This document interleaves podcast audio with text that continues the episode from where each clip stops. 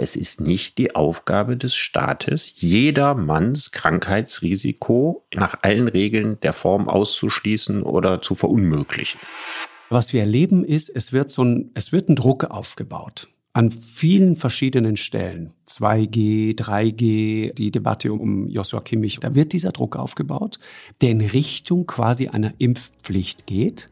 Und gleichzeitig sind alle immer furchtbar darum bemüht zu sagen, es gibt aber keine Impfpflicht. Es gibt Leute, die hören das Wort impfen und denken sofort, das ist der Teufel.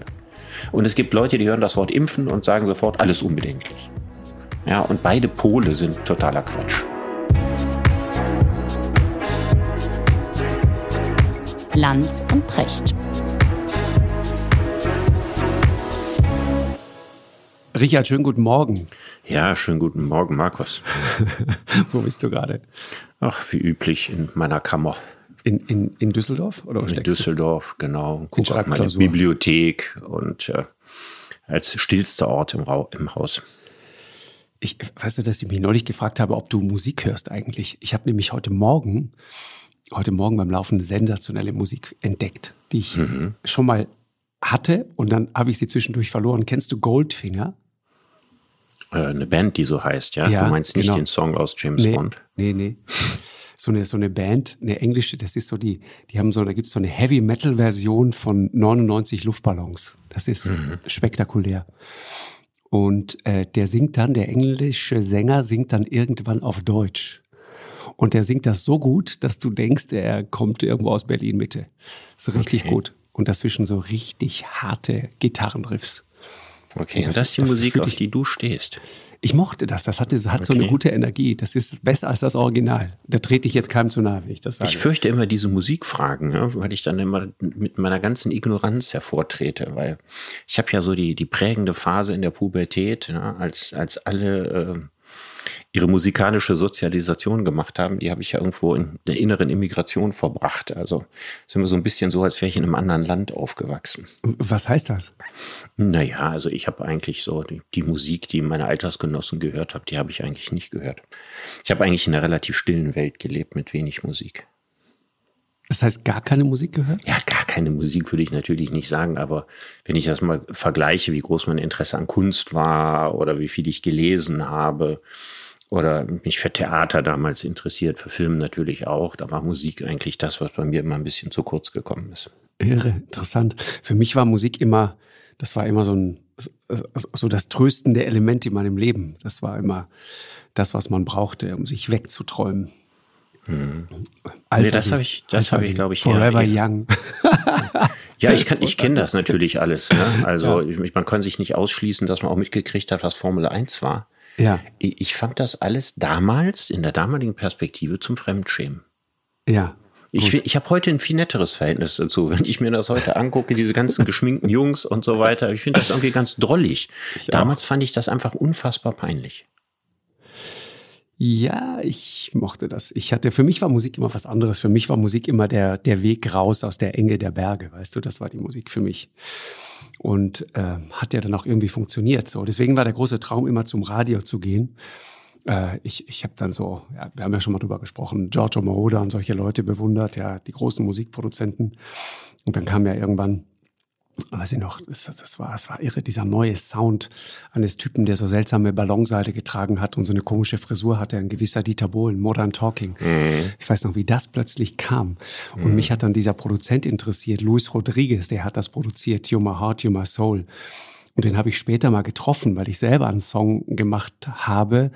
Äh, der Song, für den ich ja bei Radio Hamburg damals rausgeflogen bin, äh, Fuck Chirac, ähm, das war so ein äh, Anti-Atom-Song, ja, da mhm. ging es um Atomversuche, Moroa, mhm. genau. Und, äh, und mit dem wollte ich dann meinen, den, den Nachfolger von Fuck Chirac produzieren. Äh, der wollte dann aber 50 Prozent und das schien mir irgendwie nicht plausibel. Und dann habe ich, mhm. hab ich gedacht, nee, lass mal. Und dann hat er mir erzählt, wie er damals auf diesen Sound von Humor Heart, Humor Soul kam. Die hatten irgendein Problem mit der Aufnahme und dann rauschte irgendwie das Band. Und dann haben sie es mehrfach gedubbt, also so, so kopiert und immer wieder übereinander gelegt. Und irgendwann kam daraus so dieser seltsame, pumpende Disco-Sound, der dann so typisch war für Modern Talking. Das war eher so eine Zufallsentdeckung. Ich fand das, fand das mhm. unfassbar interessant. Ich finde ich find das super interessant dass du erzählst, dass der Weg aus der Enge der Berge in Südtirol nur über Musik ging. Ja. Das klingt ein bisschen so, als wärst du Ja, in der der Bronx Bahn. auf, also ja, als wärst du in der Bronx aufgewachsen und die einzige Chance für dich wäre gewesen, entweder Boxer zu werden oder Musiker, um da rauszukommen. Du wirst lachen, aber die einzige Chance war entweder äh, den, den Weg raus, entweder mit Bus, Bahn oder mit Hilfe von Musik oder ansonsten äh, Skilehrer. Das ist ja auch alles völlig in Ordnung. Aber viele meiner Klassenkameraden von damals, die sind heute Skilehrer. Und andere Hast du dir mal Hotels überlegt, und so weiter. was und aus dir geworden wäre, okay. wenn du Skilehrer geworden wärst? Hättest du vielleicht auch ein erfülltes Dasein gehabt, oder? Ja, also das ist äh, sowieso. Ich, ich, ich erhebe mich da nie bei irgendwas, weil wann immer ich meine alten Freunde äh, treffe, ist A, ist immer sehr, sehr schön, weil ähm, ich feststelle, es ist alles noch wie immer. Wir sind immer noch die Jungs von damals, die äh, es wahnsinnig spannend fanden, herauszufinden, was passiert, wenn man bei minus 30 Grad Skifahren geht. Und zweitens, wann immer ich versuche, in, in den Gesichtern von Meinhard zum Beispiel, ist einer meiner ganz engen Klassenkameraden, oder auch Hans-Jörg zum Beispiel, auch beide Skilehrer. Und wenn ich versuche, in den Gesichtern von den beiden Spuren von Frustration zu entdecken, ja, weil sie immer dort geblieben sind und so weiter, nichts. Die finden es wunderschön da, die sind da gerne, die, die schreiben mir, wenn es frisch geschneit hat und so. Und ich mag das. Also zu wissen, dass es da noch diese andere Welt gibt, ist heute wiederum, äh, wenn es wenn, wenn's dann ganz hart wird, mal manchmal also das, das Tröstende. Ne? Egal, Richard, was geht dir durch den Kopf? Tja, auch was, was mit Sport zu tun hat. Ich habe gestern äh, das wunderbare Spiel gesehen, äh, 5-0-Sieg der Gladbacher über die Bayern. ähm, mehr als klammheimliche Freude. Ich bin ja von, von Kindesbeinen aus steh auf, stehe ich wie jeder anständige deutsche Fußballfan mit den Bayern äh, auf Kriegsfuß. Habe mich darüber sehr gefreut. Und, Tust du äh, wirklich jetzt? Warum? Ja, ja, die, ja. Was hast du gegen die Bayern? Ich bin ganz neutral. Was hast du gegen ja, die Bayern? Ich habe immer was gegen die Bayern aus der deutschen Perspektive gehabt, weil es ja völlig klar war, dass der reichste Verein, the winner takes it all, macht langfristig die Liga kaputt. Und ich habe mit meinem Nachbarn gewettet vor zehn Jahren, dass die Bayern zehnmal hintereinander Meister werden. Oder vor elf oder zwölf Jahren. Und es sieht ja sehr danach aus, als wenn genau das passieren würde. Und das zerstört ja bis zum gewissen Grade einfach den Fußball. Und ich verstehe immer nicht, dass solche Vereine wie Bayern, und da gibt ja viel schlimmere, ne? also wir reden jetzt nicht über Paris Saint-Germain oder äh, Manchester City sozusagen, dass das Böse in Person, dass die im Grunde genommen den, den Fußball wirklich massiv zerstören, äh, qua ihres Reichtums und das Aber- gesellschaftliche Problem, was wir haben, ja, dass die Mitte wegfällt.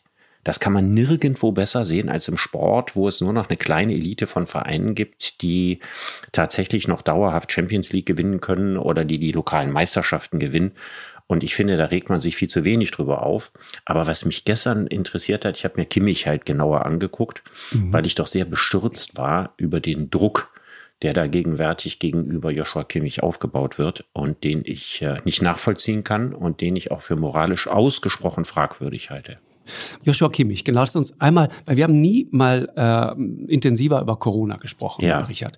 Lass uns das heute mal tun. Ja. Ich habe das Gefühl, Corona ist äh, zurück, also nicht in einem medizinischen Sinne, da war es nie weg, aber in einem politischen, in einem gesellschaftlichen Kontext ist es plötzlich wieder auf der, auf der Agenda.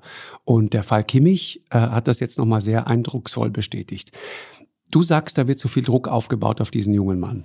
Ja, ich, ich sage das. Also ich habe ja ein Buch geschrieben, in dem ich die Corona-Politik des Staates alles in allem, nicht jede einzelne Maßnahme, aber alles in allem verteidigt habe, weil ich gesagt habe, der Staat hat das Pflicht, die Pflicht dafür, das Recht auf Leben der Menschen zu schützen.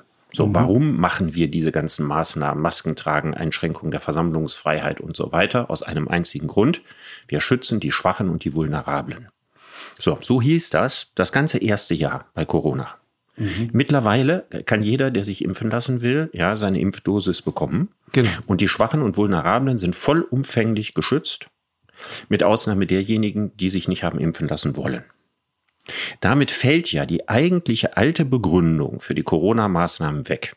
Jetzt gibt es noch eine zweite praktische Begründung und das ist einfach die, dass die Krankenhäuser überlastet sind.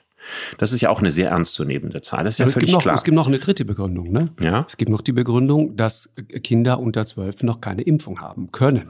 Ja, also ich würde, ich würde Kinder sowieso niemals impfen, weil einem Aufbau begriffenes Immunsystem äh, mit äh, diesem Impfstoff da zu bearbeiten, also das würde ich niemals tun. Ich würde niemals ein zwölfjähriges Kind, wenn ich das hatte, impfen lassen. Außerdem ist das auch nicht die entscheidende Frage. Wir haben ja vorhin gesagt, es geht um den Schutz der Vulnerablen. Mhm. Es geht nicht darum, dass jeder Deutsche geimpft ist und das Coronavirus im nächsten Jahr aus der Welt ist. Dazu hat der Staat, und ich wüsste überhaupt keine rechtliche Basis, die er dafür hat, das einzufordern. Das kann man sich wünschen, das ist klar. Ne? Kann auch ein bisschen appellieren, aber einen Druck aufzubauen auf die Leute, die jetzt diese wunderbare Statistik negativ beeinträchtigen, weil sie aus Gründen, die sie sich ja vielleicht gar nicht leicht gemacht haben, überlebt haben. Ist das für mich jetzt besser? Ist das nicht schlechter? Was ist mhm. mit den Folgen? Kann ich das abschätzen? Als Profisportler, wer weiß, was da noch ist? Diese Entscheidung muss jeder mit sich selbst frei entscheiden können, ohne dass da ein gesellschaftlicher Druck aufgebaut wird.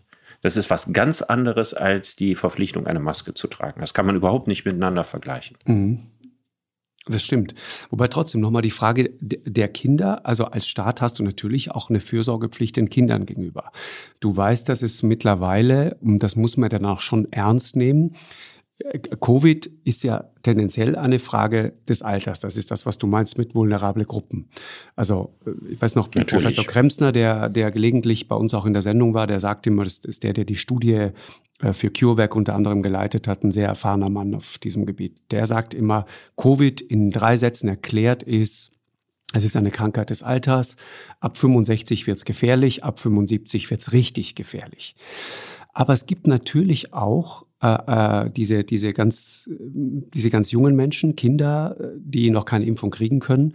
Gibt es immer mehr Hinweise darauf, dass das möglicherweise doch nicht so harmlos ist, wie es auf den ersten Moment wirkt. Äh, die werden zwar im ersten Moment nicht so unmittelbar und schwer krank, aber es gibt neurologische Hinweise darauf, zum Beispiel, dass das offenbar doch irgendetwas macht, weil dieses Virus ja offenbar in der Lage ist, die Blut-Hirn-Schranke zu überwinden. Und du weißt nicht wirklich, was die Langzeitfolgen da sind. Post-Covid mhm. ist ein Stichwort, Long-Covid mhm. ist ein mhm. Stichwort, also mhm. Post-Covid sozusagen mhm. die Langzeitfolgen, Konzentrationsschwächen, ähnliches drei Monate lang. Und alles, was über drei Monate hinausgeht, dann Long-Covid.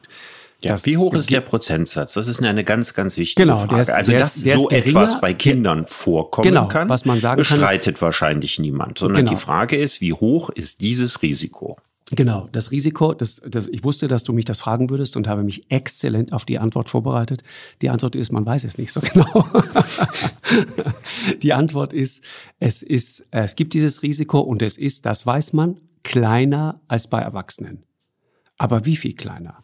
Ich nehme also, an, signifikant kleiner. Ich glaube auch, dass es signifikant ja. kleiner ist, weil wir sonst eine sehr, sehr viel größere Anzahl von Fällen hätten, die bekannt werden. Die Medien würden sich sofort darauf stoßen, wenn das im ganz großen Stil der Fall wäre. Und ich kann noch mal darauf gehen, das ist sehr, sehr bedauerlich, wenn das eintritt, aber es ist nicht die Aufgabe des Staates, jedermanns Krankheitsrisiko ja, nach allen Regeln der Form auszuschließen oder zu verunmöglichen. Das ist nicht die Aufgabe. Ich meine, der Staat hat vorher zugesehen, ja, die berühmte Zahl von 2017, 2018, wo mutmaßlich 25.000 Menschen an der Grippe gestorben sind. Mhm. Ja, deswegen, der Staat hat damals keine Maßnahmen gegen die Grippe ergriffen und hat, und hat gesagt, an Grippe, ne, an Influenza und absolut. Und möglicherweise sind das mehr, mehr als, als an Covid. Mhm. Ja, und wenn wir das bisher bei Influenza zugelassen haben, warum lassen wir es bei Covid nicht zu? Und der Grund ist, weil wir bei Covid einmal mit Maßnahmen angefangen haben. Ne? Und wenn man einmal damit anfängt, dann will man die Küche auch richtig gründlich durchfegen. Und dann will man alle Eventualitäten ausschließen. Und plötzlich ist das, was man tut, eigentlich gar nicht mehr verfassungsrechtlich und auch durchs Impfschutzgesetz mhm. in dem Ausmaß gedeckt, wie die ursprünglichen Maßnahmen es tatsächlich mal waren. Mhm. Ich, ich finde, du bist da jetzt ein bisschen polemisch, das weißt du ja auch. Ich, das ist keine man, Polemik. Doch, nein, man kann, ich, nein doch, das ist keine kann, Polemik. Darf ich einmal kurz das Argument ja. machen? Das mein, ich, ich teile das. Aber das andere Argument ist natürlich, äh, Influenza ist etwas, mit dem wir seit vielen, vielen Jahren, Jahrzehnten leben. Das ist gut erforscht, das ist bekannt. Wir wissen über die unmittelbaren Auswirkungen, wir wissen über die Langzeitwirkungen, wir wissen, dass es die Möglichkeit gibt zu sterben und so weiter. Wir kennen die Zahlen dazu. Also wir sind vertraut mit diesem, mit diesem Virus, aber wir sind nicht vertraut, wirklich vertraut mit diesem neuen Virus. Das ist ja, ich meine, das ist etwas, das ist zu uns gekommen äh, aus dem Tierreich äh, ins, ins, ins Menschenreich, wenn man so will. Und was wir auch nicht genau wissen. Ja, ist auch ja, alles sehr dunkel. Ja, ja, es ist wahr. Aber ich sag mal, Coronavirus und Fledermäuse, ich glaube, da, da sind wir uns relativ einig, dass es da Gibt's eine klare eine Verbindung gewisse gibt. Wahrscheinlichkeit, ja. So, und das ist etwas, womit sich unser Immunsystem noch nie beschäftigt hat und das tut es jetzt. Natürlich kann man argumentieren und sagen, es, es gibt doch zwei Dinge. In dem Moment, wo du dich infizierst, auch als Kind, dann beginnt ein Prozess, von dem du nicht weißt, wie er endet. Das ist ein unkontrollierter Prozess. Wenn du dich impfen kannst, läuft dieser Prozess genauso ab, aber in einer kontrollierten Form. Das ist ein Die Nebenwirkung der Ding. Impfung kann wir genauso wenig abschätzen wie die Gefährlichkeit oder die Wirkung des Coronavirus. Du hast hier die das Wahl zwischen zwei Dingen die Dafür du mit wissenschaftlicher Expertise, ja, es gibt keine wissenschaftliche Expertise im Hinblick auf Langzeitwirkungen bei Impfungen für Kinder. Die kann es gar nicht geben, solange impfen wir noch gar nicht. Wir, es ist an Kindern auch nicht reichlich getestet worden, was auch sicher gut ist, dass wir das nicht einfach so mal eben gemacht wird, haben. Wird gerade gemacht, ja. Ja, ist mhm. bedenklich genug aus meiner Sicht, aber egal. Also es ist sehr, sehr schwer, darüber jetzt eine Aussage zu treffen. Ich muss also zwei Dinge miteinander zu vergleichen, die beide unbekannt sind. Mhm. Wie hoch ist tatsächlich die Gefahr für Kinder, ja, dass sie langfristige Schäden, Folgen haben? Und wie mutmaßlich können Folgen der Impfung sein? Und da muss doch jeder für sich diese Entscheidung treffen und im Fall der Kinder natürlich die Eltern. Und ich persönlich würde die Entscheidung so treffen, dass ich ein Kind nicht impfen lassen würde eben wegen des sich im Aufbau befindenden Immunsystems. Mhm. Ich gebe hier keine Empfehlungen raus. Das ist das allerletzte, was ich tun würde. Das müssen alle Eltern für sich entscheiden. Ich kann nur für mich sagen, ich würde es nicht tun. Mhm. Ja, das ist auch legitim. Ich will nur trotzdem auch da nochmal das andere Argument machen. Wir haben häufig äh, auch gesprochen über die Nebenwirkungen und Langzeitfolgen von Impfungen wenn bei Impfungen, und es gibt wirklich keine einzige Impfung, bei der das jemals anders gewesen wäre, und im Übrigen auch nicht bei dieser, wenn die sogenannten Langzeitfolgen auftreten, dann treten die auf innerhalb der ersten ein bis zwei bis drei Monate. Das habe ich oft genug gehört. Wer ja, weiß das eigentlich? Naja, weil das relativ gut erforscht ist und ich glaube sogar richtig gut erforscht ist. Aber was wir hier, was wir hier machen, guck mal, auch also die bei diesem Impf, zum Impfstoff, ja, der also jetzt tatsächlich, das ist ja im Grunde genommen, wir reden über Gentechnik. Mhm. Mit solchen, von solchen gentechnischen Impfstoffen, Markus, haben wir keine einzige Langzeitwirkungsstudie. Können wir gar nicht haben, weil wir Nein, die nämlich früher gar nicht eingesetzt haben. Mhm. Ich weiß. Deswegen können wir nicht sagen, ich wir können das, das nicht vergleichen mit einer Masernimpfung, ja, für die ich unbedingt dafür bin und auch nicht für die Pockenimpfungen, die wir als Kinder gekriegt haben. Das ist auch eine andere Art von Impfung hier. Ja, ist eine andere Art von Impfung. Trotzdem würde ich sagen, wir haben mittlerweile Milliarden von Dosen verimpft. Und wir kennen auch die sogenannten Langzeitwirkungen eigentlich ganz gut. Es gab die Sinusvenenthrombose, es gibt die Herzbeutelentzündung, es gibt noch einige andere Dinge. Das gibt es alles. Und wir sehen aber auch sehr schnell die Zusammenhänge, eben weil es so gut gescreent und, und überwacht wird und weil so viel auch geforscht wird. Und deswegen sind eigentlich die Zusammenhänge relativ klar. Aber ich weiß, ist ein langes Thema. Ich will den Punkt nur machen, einfach damit, weil ich, weil ich weiß, wie in der, auch in der, in der wissenschaftlichen Community darüber geredet wird. Und da, da, da drehen dann Leute, die sich beruflich damit beschäftigen, wirklich völlig am Rad, wenn man einfach das so stehen lässt und sagt, pass auf, wir wissen ja gar nichts über die sogenannten Langzeitwirkungen. Die weisen dich immer darauf hin und sagen, ja, die, die definieren den Begriff Langzeitwirkung anders. anders. Genau. Ja, aber das ist ein Trick. Jetzt mal das ganz im Trick. Ernst. Aber Doch. worin besteht Doch. der Trick? Ja, weil wir, wie sollen wir das nennen, was wir an langfristigen Auswirkungen der Impfung nicht kennen? Wir dürfen das nicht Langzeitwirkung nennen, weil Langzeitwirkung medizinisch anders hier definiert ist. Mhm. Wie nennen wir es dann? Das Langzeitrisiko, ja. nennen wir es so. Wir können das Langzeitrisiko Langzeit? wissenschaftlich, also wenn ich jetzt ein Kind impfe, mhm. weiß ich doch nicht, wenn, dass das vielleicht möglich ist, dass das Immunsystem, das nicht fertig ist, dass dieses Immunsystem dadurch, dass es hier manipuliert worden ist, natürlich zum guten Zweck, mhm. ob sich das auf genau die gleiche Art und Weise aufbaut, wie es sich aufbauen würde, wenn es nicht manipuliert worden wäre. Darüber können wir dauerhaft nichts sagen. Wir wissen nicht, ob dieses Kind dann Autoimmunerkrankungen kriegt, wenn es Mitte 20 mhm. ist oder so. Mhm. Darüber können wir nichts wissen.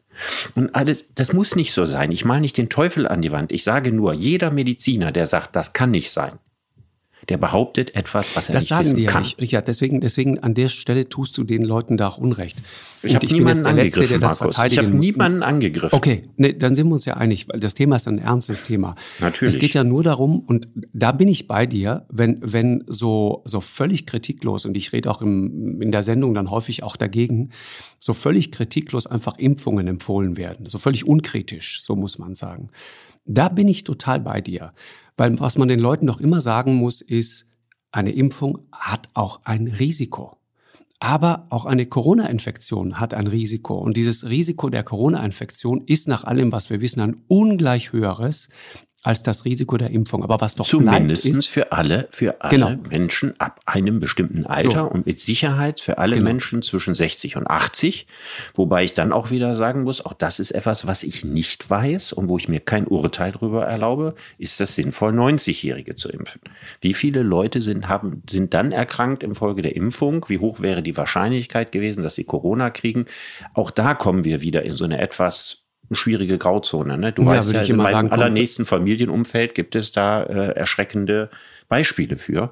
Und auch ich, ich meine, ja, und es In ist deinem- auch so, ja, und es ist auch so, dass ich habe mich sehr oft impfen lassen. Ich war ja viel in Tropen unterwegs und Genau. habe alle erdenklichen Impfungen gemacht. Ich habe alle Impfungen bislang ausnahmslos immer spielend vertragen. Die Corona-Impfung nicht. Die zweite Corona-Impfung hat mich erstmal komplett umgehauen. Unmittelbar danach oder, Unmittelbar- oder, um- oder unmittelbar Langzeit? In der Nacht danach, in der Nacht danach äh, umgehauen. Und äh, es gab über so einen mittleren Zeitraum äh, Beeinträchtigungen. Mhm. Und ich frage mich dabei, dann sage ich mir doch, das kann doch nicht so ein Impfstoff sein, der ungefähr den Gefährlichkeitsgrad hat, wie das bei Tetanus ist oder wie das bei Kinderimpfungen gewesen ist. Und damit ich hier bloß nicht falsch verstanden ist, ich bin kein Impfgegner. Ich bin grundsätzlich dafür, dass sich jemand, wenn er an die Truppen fährt, natürlich impfen lässt. Ja, wenn jemand sagt, ich impfe mich gegen Grippe, sage ich ja klar, warum machst du es auch nicht? Ja. Ich finde es richtig, sich gegen Corona impfen zu lassen, vor allen Dingen, wenn man äh, über 40, 50 ist oder sowas. Ja, vielleicht auch, dass man mit 30 seinen Solidarbeitrag zur Gemeinschaft gibt und sagt, komm, ich lasse mich auch impfen. Das finde ich alles gut und richtig. Aber so weit zu gehen und Kinder zu impfen oder Druck auf Menschen auszuüben und zu sagen, Punkt. du hast dich Genau. nicht impfen Das lassen, du wirst ja an den Punkt. Pranger gestellt Das in dieser Gesellschaft. Mhm. weil du diese Entscheidung für dich anders abgewogen Das hast, als die Regierung es gerne hätte. Markus, das geht Nee, nicht. Richard, das ist aber ein anderes Thema. Und, und, und ich sag mal noch mal ganz kurz, der 90-Jährige, wenn du sagst, in deinem, in deinem Umfeld, magst du zwei Sätze ganz anonymisiert sozusagen darüber erzählen? Was ist da passiert? Ja, also da ist passiert, dass ein großer äh, Zusammenbruch war, zehn Tage Intensivstation, äh, äh, starke Auswirkungen aufs Herz. Nach der zweiten Impfung. nach der zweiten Impfung.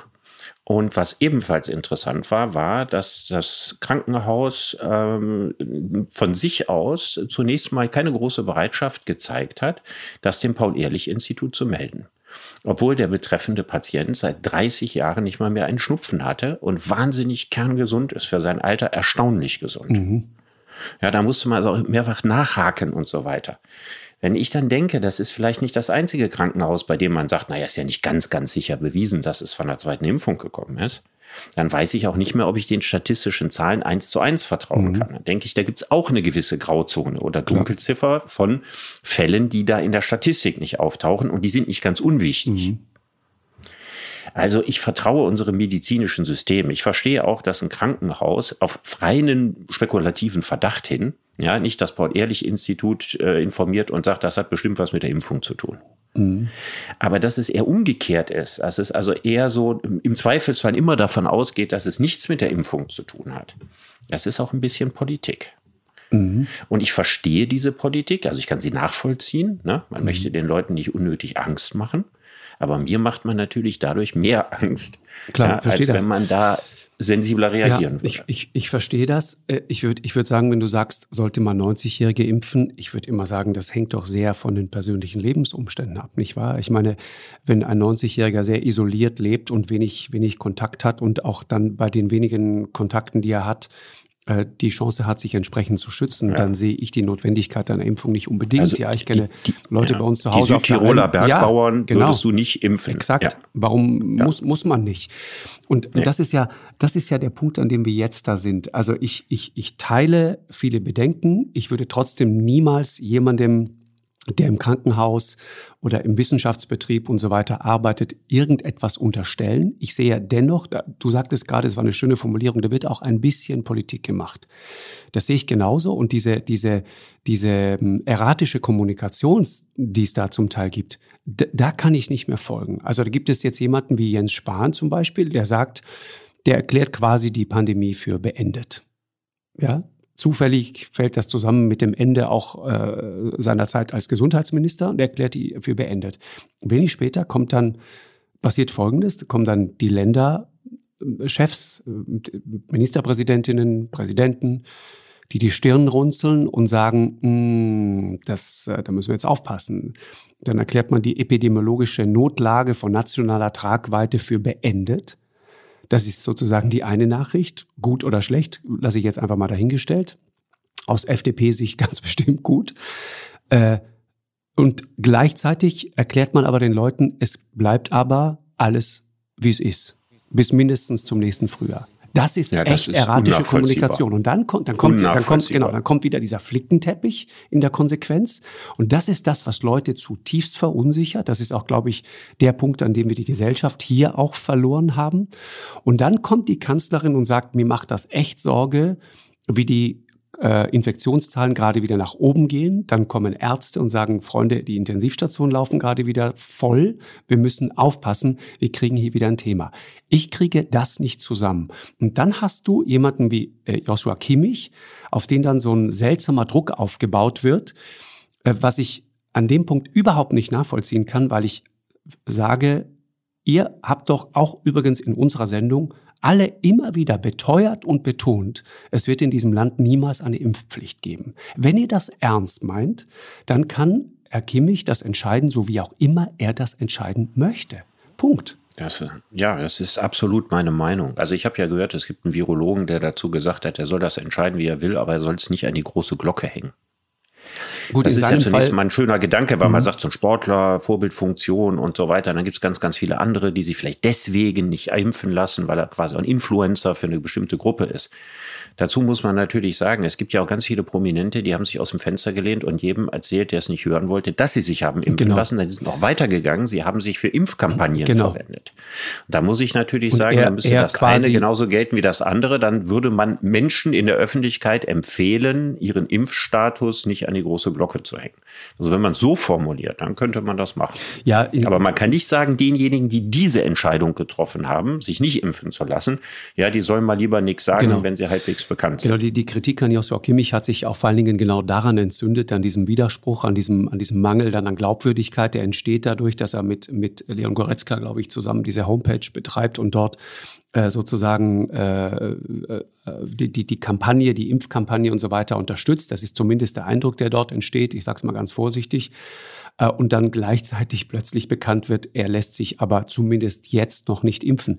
Ist aber auch interessant, muss man noch mal genau hinhören. Er hat doch nicht gesagt, ich lasse mich auf keinen Fall impfen. Er hat nur gesagt. Nein, er hat auch nicht gesagt, Impfungen sind falsch genau, und sinnlos und so weiter. Ja. Auch das ist doch sein gutes ja. Recht. Ich meine, das ist doch, Natürlich. ist das nicht auch Marktwirtschaft, dass wir wählen können zwischen verschiedenen Sorten, sage ich jetzt mal? Weißt du, ja, weißt du? Und, Messenger, ja, RNA, und, Vektor, Impfstoff. Und wer weiß, welche Informationen er wo irgendwo aufgenommen hat mhm. und dass er sagt, das ist vielleicht das, was demnächst kommt, vielleicht besser oder gesundheitlich sicherer ist genau. und so weiter. Mhm. Und diese Entscheidung muss doch jeder für sich treffen können und wie nochmal Aufbauen von, von Druck und Moralisches an den Pranger stellen. Ich meine, was haben wir uns aufgeregt ne? über diese ganzen äh, Verschwörungstheoretiker, ne? die mhm. alle an den Pranger gestellt haben, die für Masken sich ausgesprochen haben oder die äh, Impfen angeraten haben und so weiter. Genauso gibt es aber auch Leute, die völlig totalitär sind und die jegliche Kritik an, am, am Impfen ja, grundsätzlich und pauschal für mhm. immer falsch und dumm und äh, medizinisch schwachsinnig halten und so weiter. Also ich finde, wir brauchen mehr Grautöne mhm. in der Debatte. Ja. Die Politik liebt die nicht, ja. Also die, die liebt zwar wirre Aussagen, wie du gerade gesagt hast. Der eine beendet die Pandemie, die anderen verschärfen die Maßnahmen. Ja, oder oder oder, aber, ja. oder sagen, sie heben sie produziert auf. Grautöne, aber sie möchte genau. eigentlich immer eine Klarheit. Genau. Und das Leben, genau. es gibt da in solchen Fragen mhm. keine absolute Klarheit, ja. ja. sondern es gibt da 50 äh, äh, Grauschattierungen. Weißt du was? Und jeder muss mhm. innerhalb dieser Schattierungen versuchen, so reflektiert genau. wie möglich sich ein Urteil zu genau. Was was was ja auch deswegen ist ja die Gesellschafts politische Dimension der Geschichte ja auch so interessant. Was, was ich zum Beispiel nicht verstehe, ist äh, auch da wieder erratische Kommunikation. Und das zeigt der Fall Kimmich ja auch, finde ich, äh, exemplarisch. Wir, wir betonen immer wieder, es gibt keine Impfpflicht. Hinter vorgehaltener Hand, auch wenn ich mit den Leuten hinter den Kulissen manchmal rede, sagen die, das, das, das ist nicht zu machen. Das, das ist nicht vermittelbar, das funktioniert nicht. Gleichzeitig bauen wir aber öffentlich an vielen Stellen 2G, 3G ist so ein Stichwort und auch eben der Fall Kimmich ist so ein Stichwort, wo dann plötzlich der Regierungssprecher sich dazu äußert, ja, Steffen Seibert, der im Namen der Kanzlerin spricht und sagt, ja, der hat ja eine Vorbildfunktion, muss jetzt auch, auch da wieder dazu sagen, was dann die Leute gibt, die sich drüber aufregen und sagen, ist doch nicht euer Ernst, dass sich jetzt die Kanzlerin dazu äußert.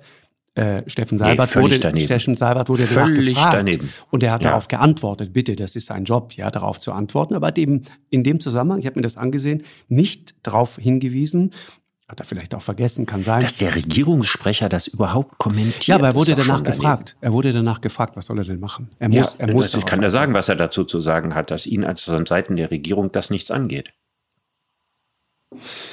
ja, und dann okay. nicht was über Vorbildfunktionen und so ja, weiter. Ja, das ist der Punkt. Also die, die, da meine ich erratische Kommunikation. Darauf wollte ich eben gerade hinaus. Also was wir doch tun ist oder was wir erleben ist, es wird so ein, es wird ein Druck aufgebaut an vielen verschiedenen Stellen. 2G, 3G, äh, die, Debatte um, um Joshua Kimmich und so weiter. Da wird dieser Druck aufgebaut, der in Richtung quasi einer Impfpflicht geht. Und gleichzeitig sind alle immer furchtbar darum bemüht zu sagen, es gibt aber keine Impfpflicht. Und da ja, frage aber ich eine mich Impfpflicht, überleg mal, weißt du, was eine Impfpflicht bedeuten würde? dass wenn du dich nicht impfen lässt, dass du mindestens eine Geldstrafe Ich weiß. Äh, das ist aber, und zweitens würde es bedeuten, dass sie dich im Zweifelsfall zu Hause abholen und dir eine Spritze setzen. Also ich, ich meine, sowas will man sich doch gar ja, nicht, gar nicht in irgendeiner Form okay, ausrechnen, was Argument. für ein Absurdistan entstehen aber, würde, wenn wir eine Impfpflicht einführen okay, würden. Okay, Richard, das Gegenargument ist Masern. Holt da irgendjemand irgendjemanden zu Hause ab? Sind das vielleicht einfach nicht immer nur die Kinder, die wir da impfen? Ist das nicht ein großer Unterschied, als wenn es sich um Erwachsene handelt? Ja, also ich, ich weiß, was du meinst. Das ist ein ganz großer Unterschied. Ja, die Kinder durchlaufen mhm. ihre ganz normalen Untersuchungsstationen aus vielen sehr, sehr sinnvollen Gründen. Ne? Ja. Da gibt es ja lauter so Phasen. Ne? In, in jedem Alter mhm. kommt eine andere Phase und dann kriegen die diese Untersuchung und in diesem Zusammenhang fällt die Masernimpfung. Mhm. Also genauso sind wir als Kinder ja auch geimpft worden. Ähm, ich glaube, gegen Polio geimpft. Ne? Ja, und gegen faktisch Pocken ist es ja eine so. Dreifachimpfung, ne, die du kriegst. Es ist ja eine Dreifach-Pflichtimpfung, äh, wenn du so willst, auch wenn es nicht so heißt. Ja, genau. Ne? Aber das ist doch was anderes, als wenn ich Erwachsene ja, zu Hause sozusagen vor der Tür stehe und sage, haben sie sich eigentlich schon impfen lassen. Das, das kannst du mit der Masernimpfung überhaupt nicht vergleichen. Also okay. ich bin ja für die Masernimpfung. Ne? ich habe auch keine Kritik an. Ja, ich bin absolut dafür, dass sie verpflichtend gemacht wird. Das ist aber ein großer, großer Unterschied. Ich meine, es gibt Leute, die hören das Wort impfen und denken sofort, das ist der Teufel. Mhm. Und es gibt Leute, die hören das Wort impfen und sagen sofort, alles unbedenklich. Mhm. Ja, und beide Pole sind totaler Quatsch. Genau. Das ist übrigens ganz interessant. Ich habe mich neulich mal mit Edward Jenner beschäftigt. Äh, ah ja. Ne? ja. Das ist der englische absolut. Arzt. Der Mann, der, der genau, der, der, der, der, ähm, der die, über die Kuhpocken genau. ja, das Mittel gefunden hat Richtig. gegen die Pocken. Der, der, genau, der gemerkt hatte, man kann auch sozusagen die, die, die Antigene der, der Kuh spritzen und dann hast du den, den gleichen Effekt. Genau, da hast du den gleichen Effekt. Und, und genau. schon damals gab es genau diese Diskussion. Es gab genau diese Diskussion. Das ganze Thema ist uralt. Ja, die am Anfang, äh, Impfen gab es bis dahin nicht. Ne? Genau. Es war der allererste Mensch, der Impfungen durchgeführt hat. Und ähm, danach ist auch eine Riesenlücke. Also bis es mit dem systematischen Impfen dann später wieder losgeht und zwischen äh, Edward Jenner mhm. liegen 150 Jahre. Mhm, genau. Das war nicht der Anfang des Impfens. Das war eine, eine völlig aus der Zeit gefallene Ausnahme eines, eines äh, genialen Menschen. Genialen der war ja nur Assistenzarzt, ne? genau. ne? der war bei, bei Ludlow Daniel Ludlow, glaube ich, hieß der Chef. Da war er Assistenzarzt und da kam eine Patientin zu ihm, die an den Kuhpocken litt und die deswegen die anderen Pocken nicht gekriegt hat. Ja. Genau. Ist eine wahnsinnig berührende Geschichte, von der ich nicht wüsste, dass sie je verfilmt wurde. Ja, weiß ich jetzt auch nicht. Aber die Geschichte ist total interessant und auch die Geschichte sozusagen des Widerstandes gegen die Impfung ist eben so alt. Und ich verstehe es ja auch, weil Impfen ist ja, ich meine, deswegen hat man ja auch, das höre ich ja auch bei dir raus und mir geht's da genauso Weißt du, wenn, wenn ein Kind an etwas erkrankt, ist das eine Sache. Und ihm dann eine Medizin zu geben, um diese Symptome oder gar die Krankheit selbst zu besiegen oder die Symptome zu lindern, ist eine andere Sache. Aber wenn du in einen gesunden Körper eines gesunden Kindes einfach mal irgendeine Substanz reinspritzt, ich verstehe, dass dann Leute sagen, oh, ich, ah, ich, das, das fällt mir schwer. Das kann ich völlig nachvollziehen. Ja, und dann auch noch jetzt unter der Voraussetzung, dass wir keine Beweise einer vordringlichen Gefährlichkeit haben. Wir haben Indizien darauf, genau. ja, da das Kind und hier und da sind auch Kinder gestorben, wo wir gesagt haben, könnte nicht und hier und ist das nicht Covid und so. Aber wie wenig sind das im Vergleich zu der Maßnahme, alle Kinder zu impfen? Mhm steht das in irgendeiner Relation. Ja, und, und wieder der, das, was du gerade gesagt mh. hast, wie viele Kinder sterben denn an Grippe? Genau. Ohne dass wir eine Pflichtimpfung gegen Grippe mhm, bei Kindern Genau, haben. der üble Verdacht, der ja entsteht, ist ein anderer. Auch da wieder, und deswegen würde ich, komme ich gerne nochmal jetzt zu diesem Thema Impfpflicht, ähm, Richard, ja. Der üble Verdacht oder übel, Streichübel, der Verdacht, der entsteht, ist, ähm, wir benutzen sozusagen Kinder um die Tatsache wieder wettzumachen, dass es impfunwillige Erwachsene gibt. Also wir versuchen auf eine gewisse Immunität, ja. das böse Wort Herde will ich jetzt nicht benutzen. Äh, ja, ja, aber ja, auf einen genau. gewissen Grad an Immunisierung zu kommen.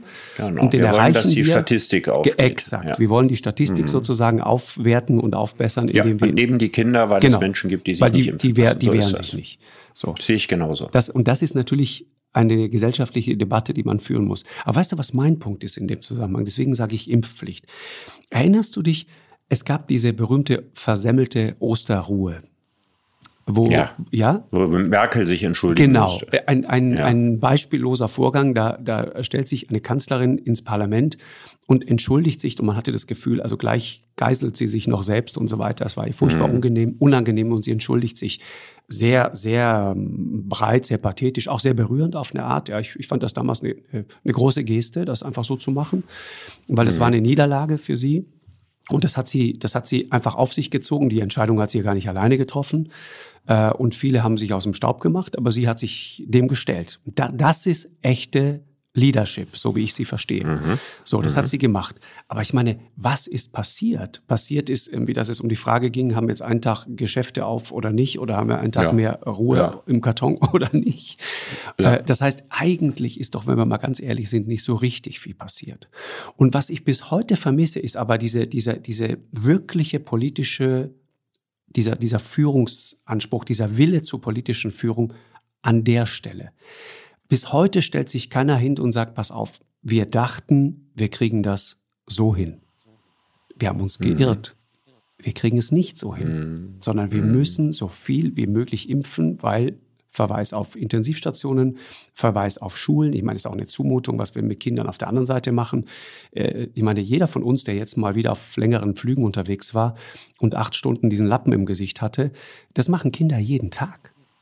Und dann wird immer gesagt, das fällt denen gar nicht schwer, ist gar kein Problem. Ja, weil mhm. wir es mhm. selber nicht tun und weil die, wir jetzt auch gerade wieder gesehen, im Bundestag äh, sitzt man dann zusammen und redet über solche Maßnahmen und dann hocken die alle schön zusammen und kein einziger trägt eine Maske. Ja, ja. Ja, ja. ja Thema Glaubwürdigkeit. Äh, aber Kinder muten mir das zu. Acht Stunden oder fünf, sechs Stunden so ein Ding im Gesicht und zwar Tag ja, für die Tag können sich da ein bisschen Tag. schlecht wehren. Ne? Ja. Also wenn, wenn man fliegt, so. dann steht da immer, muss 1,50 Meter Mindestabstand halten, trotz Maske. Völlig irre. Und dann, und dann sitzt du Wenn man jetzt an der Gepäckabfertigung normal genau. Flughafen ist, gibt es nirgends keinen einzigen Menschen, der die 1,50 einhält. So wird ja auch keiner für bestraft oder was weiß ich was. Ne? Das ist so eine Art Empfehlung. Aber bei den Kindern ist das natürlich so, die können jetzt von sich aus nicht dagegen rebellieren Richtig. und sagen hier und da. So, aber Klar. was ich meine ist, sich einmal hinzustellen und sich da mal zu entschuldigen oder zu erklären und zu sagen, es tut uns wirklich leid, wir haben uns geirrt. Das war falsch. Wir haben gedacht, wir kriegen es so in den Griff, aber wir brauchen eine höhere Impfquote. Und wenn wir mhm. schon keine Impfpflicht machen, äh, dann, dann lass uns bitte äh, deutlich appellieren, lass uns klar, weißt du, psychologisch, es geht doch immer nur um Psychologie. Erinnerst du dich an den Moment, wie lange wir rumgedruckst haben, völlig anderes Beispiel und wahrscheinlich hinkt der Vergleich ganz furchtbar, aber ich will es dennoch nennen. Afghanistan. Wie lange in der deutschen Öffentlichkeit der Eindruck erweckt wurde, da sind unsere Leute äh, am, am Hindukusch und, und bohren im Wesentlichen Brunnen. Und es war dann mhm. Karl, äh, Karl Theodor zu Guttenberg, wenn du dich erinnerst, der als erster das Tabu gebrochen hat und gewagt hat. Er hat nicht ja, von, von, Krieg, Krieg zu sprechen. Nein, nein, nein. Er hat von kriegsähnlichen Zuständen gesprochen. Er hat nicht mhm. mal richtig Krieg gesagt. Ja, aber wir haben immer, wir mussten das Wort Krieg wurde immer, ich meine, das ist ja leider bei diesen ganzen und das, Menschenrechtseinsätzen. Ne? Genau. Das Afghanistan ist nicht das einzige Beispiel. Da ist man immer auf Mission. Auf, ne? ja, Als würde genau. man da so ein Büßerhemd äh, dahin gehen genau. ne? und mit so, mit, so, mit so einem Krückstab in der Hand. Ne? Äh, es gibt keine Bombardements. Richtig. Ne? Es gibt Luftschläge. Luftschläge ist, wenn ich mich in den Raum stelle und mit der Faust in die Luft haue. Ne? Völlig harmloser Ausdruck. Ne? Richtig wir engagieren uns in Afghanistan. Engagieren, das hört sich so ehrenamtlich an. Mhm. Ne? Ist auch so ein schönes Wort, mit dem wir das normalerweise ver verbrämen. Ja, richtig. Ja? Wir, wir übernehmen Verantwortung.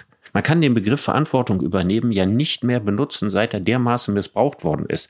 Wenn ein Politiker sagt, wir müssen mehr Verantwortung in der Welt übernehmen, dann heißt das im Zweifelsfall bereit sein, Soldaten irgendwo hinzuschicken. Mhm. Ja, nicht und da sieht man natürlich an diesen, an diesen ja, ja, dass sie unter Umständen ja, sterben. Dass, dass sie sterben oder ja. dass sie andere Menschen erschießen. Genau. Ja. Und die Tatsache, dass wir das alles nicht ehrlich aussprechen, ja, zeigt natürlich die Verdruckstheit. Das meine ich. Die hinter dem Ganzen Und das hast ist. du da auch. Es läuft ganz vieles, wenn du es dir so anguckst, läuft darauf hinaus, dass man Leuten sagt, okay, pass auf, du, du fliegst nicht mehr mit bestimmten Fluggesellschaften, du kommst in bestimmte Restaurants nicht mehr rein, du kannst äh, an, an bestimmten Dingen einfach schlicht und ergreifend nicht mehr teilnehmen, wenn du nicht geimpft bist. Also Wolfgang Kubicki hat das neulich gesagt. Er fragte, ja, was ist das denn sonst als eine Impfpflicht? Und natürlich hat ja, er. Ja, wir haben den Unterschied aber gerade mal beleuchtet. Ne? Ja. Äh, eine Impfpflicht ist äh, mit ganz konkreten Sanktionen und Maßnahmen einhergehend. Aber, ne? und das aber andere, das, um was wir machen, ist, wir schließen aus. Genau. Wir schließen ja, aus. Okay. So, ne? Und das ist sozusagen drei Viertel einer Impfpflicht, so. aber die, auf dieses, dieses letzte Viertel macht juristisch nochmal einen gewaltigen Unterschied. Ja. Trotzdem ist mein Eindruck, wir, wir reden nicht ehrlich. Und das, und das ist auch, glaube ich, ein Teil des, des Themas, das ist ein Teil des Problems, das ist ein, ein Grund, warum die Leute dann so, so sauer werden. Und es ist übrigens ich würde dir mal eine große Frage ein, ein, stellen, ganz, Markus. Ganz, ganz kurz noch ein ja. Gedanke noch, Richard. Einer der Gründe, warum zum Beispiel die Dänen so erfolgreich sind. Die Dänen haben es geschafft, klar zu kommunizieren. Und deswegen gibt es dort genau diese, diese, diesen, diesen inneren Widerstand, den gibt es da so in ganz anderer, in Schweden übrigens auch nicht. Die Schweden impfen sich mittlerweile, die, die haben lange Zeit das einfach sehr laufen lassen ja, die haben andere Probleme und ich würde auch nie sagen, dass dieser schwedische Sonderweg uneingeschränkt gut war. Aber die Schweden hatten das Glück, dass sie nur äh, zwei kleine Großstädte so, haben. So, genau. Es ist ein ja, gigantisch also die, großes Land. Man kann die, und eine ganz die, andere, die Corona, genau. die Corona-Infektionen gehen ziemlich stark einher mit der Bevölkerungsdichte. Klar. Deswegen hat so ein Land wie Belgien, das ist ja das dicht bevölkertste Land in Europa. Ist das so? Auch die, ja, auch die höhere, höchste äh, äh Quote an Corona-Toten in Relation zur Bevölkerung. Das heißt also, je urbaner man lebt, je enger man aufeinander lebt, je geringer die Räume sind, mhm. ja, um, umso höher ist im Regelfall also New York, ja, war ja ein erheblicher Prozentsatz der US-amerikanischen Corona-Toten war nur New York. Richtig, richtig. Ja, und die Zahlen sind natürlich in, in äh, in Nebraska, ja, damit nicht vergleichbar gewesen, weil die Leute, oder in Kansas, weil die weit voneinander entfernt wohnen. Das ist was, worüber immer zu wenig geredet wurde, wenn wir über Schweden geredet haben. Also es stellt sich einfach eine Corona-Politik in einem Land, in dem die Leute zum erheblichen Teil weit voneinander entfernt wohnen und sich ohnehin nicht gerne umarmen, ganz anders da als in einer süditalienischen Großstadt. Ja, das ist, das ist wahr. Und ich, ich äh, habe immer noch dieses warnende Beispiel, dieses, kennst du dieses berühmte Fahrstuhlbeispiel aus, aus, aus China? Ja, ich glaube, wo sich in einem Fahrstuhl genau. so viele infiziert Ich glaube, 70 ja. Leute. Äh, da fährt jemand Fahrstuhl, der schwer infektiös ist, offensichtlich so ein Superspreader, jemand, der eine ganz hohe Viruslast hat und unvorstellbar viel Virus ausatmet, der fährt Fahrstuhl, ist längst aus diesem Fahrstuhl draußen und Stunden, Stunden später stecken sich immer noch weiter Leute an, weil in diesem Fahrstuhl einfach die, die, die Aerosole da rumschweben. Ja, deswegen sage ich auch immer auch bei, bei Nena-Konzerten, es ist nicht das Konzert das Problem. Die Toilette auf dem Nena Arena-Konzert ist das Problem. Das ist die, der wahre. Jetzt bist du zu deinen Luftballons zurückgekehrt. Aber Siehst ich will dir eine Frage genau. quasi zum Abschluss nicht ersparen. Mhm. Wenn du sagst, ähm, du findest die äh, Kommunikation der Bundesregierung, der Politiker, irgendwie unaufrichtig oder verdruckst. Verdruckst, genau, habe. nicht unaufrichtig. Ja, genau. Das ist eine, ja, ja, eine, eine ist ein Unterschied. Ja, unterstellt, wir unterstellen keine Heuchelei, genau. wir unterstellen keine Heuchelei, aber wir stellen sozusagen dass dass das irgendwie keinen richtigen Guss hat, dass er ein bisschen Mumm fehlt, dass er keine klaren Ansagen gemacht hat. Was auch schwer ist. Wenn du ne? dieses, Was auch schwer wenn, ist. Wenn, ne? das ist eben meine Frage. Mhm. Wenn du dieses Land regieren würdest, mhm. Welche klare Ansage hättest du denn gemacht? Und du hast jetzt auch noch den Vorteil aus der Erfahrung der letzten anderthalb Jahre, sagen zu können, was du glaubst, welche Ansage man hätte machen müssen.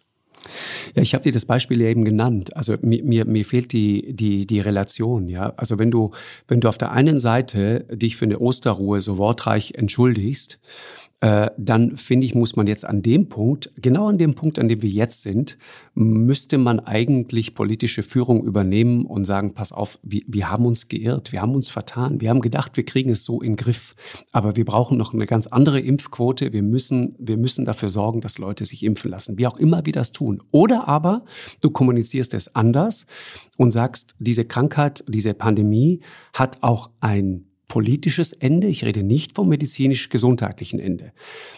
Ich erinnere mich, es, es gab auch Debatten darüber am Anfang, ähm, auch innerhalb der Bundesregierung. Da wurde gesagt, diese Pandemie wird ein politisches Ende finden. Heiko Maas hat auch mal lange drüber nachgedacht, irgendwann letzten August war es, aber vor ihm auch schon viele andere.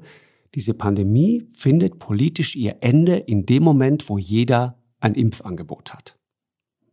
So. so war das mal gedacht. So war das mal gedacht. Und jetzt ist Und das heißt, davon nicht in dem mehr Moment, wo die Vulnerablen so, geschützt genau. sind. Und davon reden wir jetzt nicht mehr. Und, und wenn du, wenn du sagst. Das habe ich am Anfang gesagt genau. und das habe ich kritisiert. Es gibt eine unmerkliche Verschiebung ja, der Demarkationslinie. Eine unmerkliche Verschiebung. Ein, ja, eine unmerkliche Verschiebung der Demarkationslinie. Das heißt, das Ziel war am Anfang Impfangebot für jeden Schutz der Vulnerablen. Mhm. Das Ziel ist heute, ja, was eigentlich? Genau. Na, es ist noch nicht mal die komplette Ausrottung von Corona, weil kann ja theoretisch sein, dass uns das noch über ein Jahrzehnt begleitet. Sondern die Frage ist doch, was ist das Ziel? Wird das irgendwo definiert? Ich könnte ja noch als Ziel ausgeben und sagen, äh, die Intensivstationen dürfen nicht wieder in mhm. diesen ganz kritischen Kapazitätsbereich reinkommen oder so. Dann müsste ich aber sagen, bis kurz davor kann ich die Maßnahmen nicht mehr rechtfertigen. Mhm, genau. Also, dass ich jetzt immer hingehe und immer so neue Zwischenziele einziehe und sage, ja, aber da müssen wir noch und da noch und da noch. Ich meine, es ist diese Grundrechtseinschränkungen, die wir machen. Ja, die sind zwar verfassungskonform, aber die sind nicht nichts. Nee. Ja, und, und, und wenn, wir hatten am Anfang ein verdammt starkes verfassungsrechtliches Argument, ja, Schutz des Lebens. Und zwar Schutz des Lebens für diejenigen, die auf diese Art und Weise infiziert werden können obwohl sie nichts dafür können. Heute können wir sagen, so richtig schwer infiziert, dass du richtig ganz große Probleme hast, hast du eine sehr hohe Wahrscheinlichkeit, nur wenn du nicht geimpft mhm. bist. Wenn aber jeder diese Entscheidung für sich alleine treffen kann und sie so getroffen hat, dann ist der Staat dafür nicht mehr zuständig. Das meine ich ja. Das meine ich ja. ja. Der, der Staat ist nicht zuständig dafür, die Leute zu schützen, die sich entschieden haben, sich nicht impfen zu lassen.